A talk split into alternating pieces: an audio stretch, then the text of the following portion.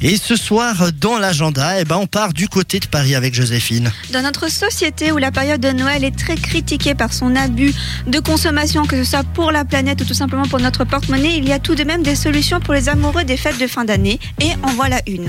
Noël se fait encore plus magique quand il est fêté de façon bio et durable. Alors pourquoi alors ne pas faire un tour du côté du salon de Noël en bio du 11 au 14 décembre prochain Laissez-vous émerveiller par les décorations de tables, boules, guirlandes et crèches artisanales bio et éthiques. Venez déguster les précieux mets de fête que vous aimez tant que dans leur habit le plus bio et naturel qui soit et profitez de la multitude de stands à votre disposition pour dénicher des cadeaux exceptionnels et green.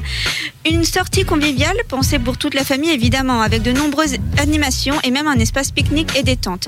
Donc le salon Noël en bio, c'est du, je répète, 11 au 14 décembre 2015 à Paris Expo, pavillon 8, porte Versailles dans le 15e arrondissement.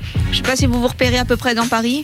Pas du tout. Non. 15e. Pas du C'est pas grave. Une livrée de touristes. D'accord, je vous donnerai un petit plan de métro à l'occasion. Merci. Euh, les horaires le 11, euh, de, euh, le 12 et 13 décembre de 10h30 à 19h, le 14 de 10h30 à 18h. C'est gratuit, suffit quand même d'imprimer une invitation sur le site de www.viver-nature.com, donc vivez euh, EZ. Et puis, euh, bah voilà quoi. Une manière de bien rentrer dans les fêtes. Ça, ça vous plaît Un Noël en bio ou tout simplement pour vous ça reste de la consommation.